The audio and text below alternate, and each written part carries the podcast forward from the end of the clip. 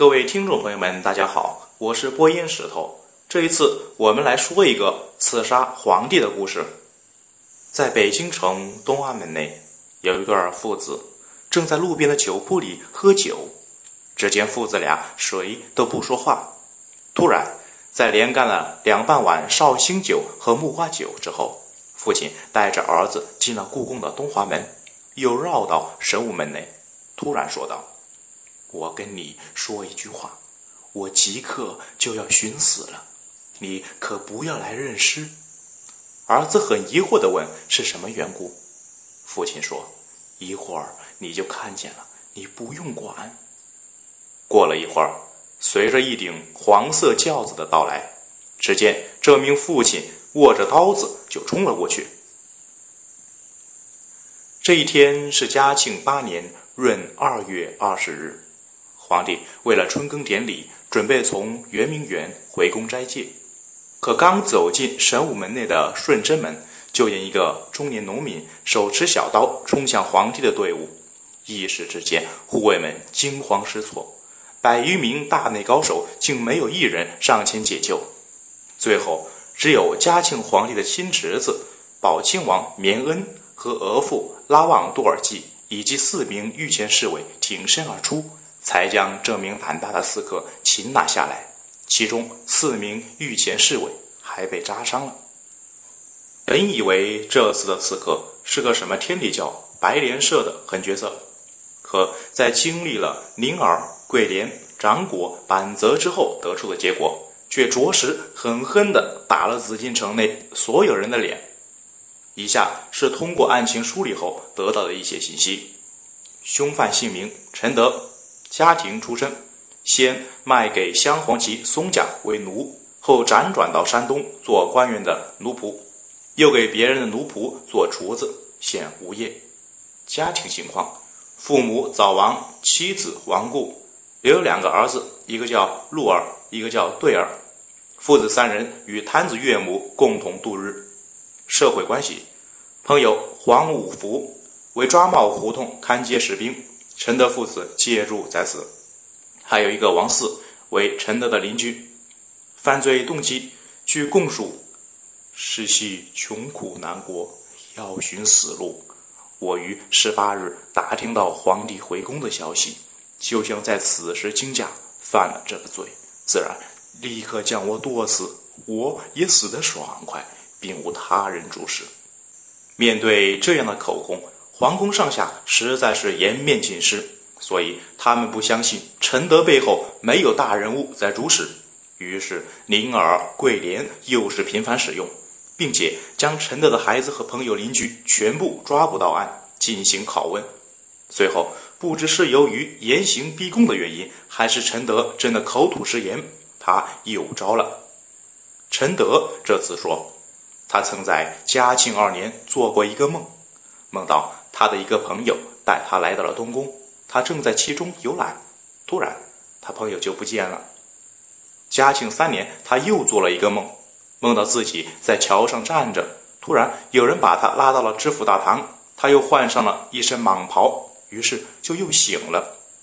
后来呀，他参照文昌书抄解梦，竟然解出了他要做黄堂穿龙袍的结果。而他自己又接连在庙里求了几支上上签，所以就觉得自己跟常人是不一样的。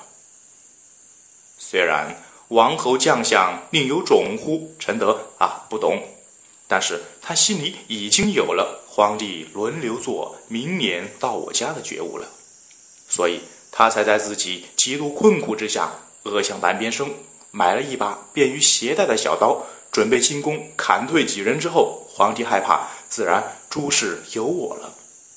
不能不说，陈德的脑洞太大，竟然如此胆大妄为。但一方面，确实也说明了他已经走到了人生的穷途末路，在自己都不知道要什么的情况下就动手了。可就算陈德有胆进宫，皇宫内的安保工作再烂。也不至于能让一名平头百姓在皇宫里熟门熟路，能够准确的找到各处地方的位置吧。所以呀，当时有很多人怀疑他是有大背景，是天理教派来刺杀皇帝的。但最后的结果是在陈德给内务府的人做仆人的时候，曾经跟着主子进宫给妃子们送过日用的瓷器，所以一来二去，他也就对一些地方路线熟悉了。当他的主子辞退他之后，他也依旧记得皇宫大内的布局。事情到此才算是查明白了。可是嘉靖皇帝心里却很不舒服，由于自己身边的侍卫都是满蒙勋贵或是他们的子嗣，可紫禁城的安全工作竟如此之差，让他觉得很不安全。再将神武门。东华门、顺贞门的所有统领士卒全部惩罚议罪之后，嘉庆皇帝在这月的二十四日发布了一道上谕，其中有这样的句子，大意是说，在凶犯前来刺杀的时候，竟然只有六个人上来护驾。是，宝亲王和额驸是朕的亲人，受到了恩宠最多，可是剩下的百余人就没有得到过我的恩泽吗？你们就算不是我的亲人，可是你们难道不是世受国恩的臣子吗？这样的事情你们都不能上前，怎么还能指望你们尽心办理国家大事呢？你们难道心里就没有愧疚吗？这段谕旨不但表露了嘉庆皇帝的愤怒和痛心疾首。而且更深层次地暴露了清朝中晚期宫廷守备制度的松懈和皇帝权威的逐渐没落，以及从上而下所暴露出的阶级差距和矛盾。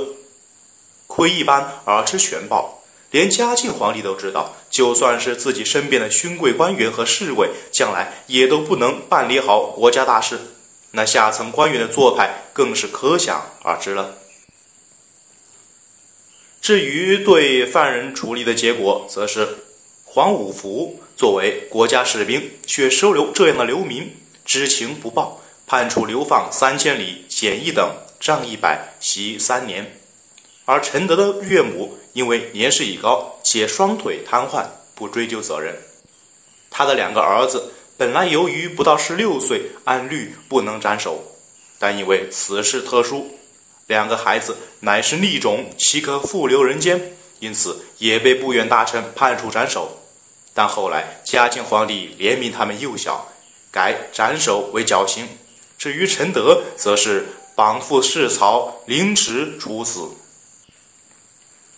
游戏的周星驰在《武状元苏乞儿》中说过的一句话，大意是：决定天下乞丐数量的。不是自己这个丐帮帮主，而是皇帝本人。或许这可以给谁是幕后的真凶一种别样的解释。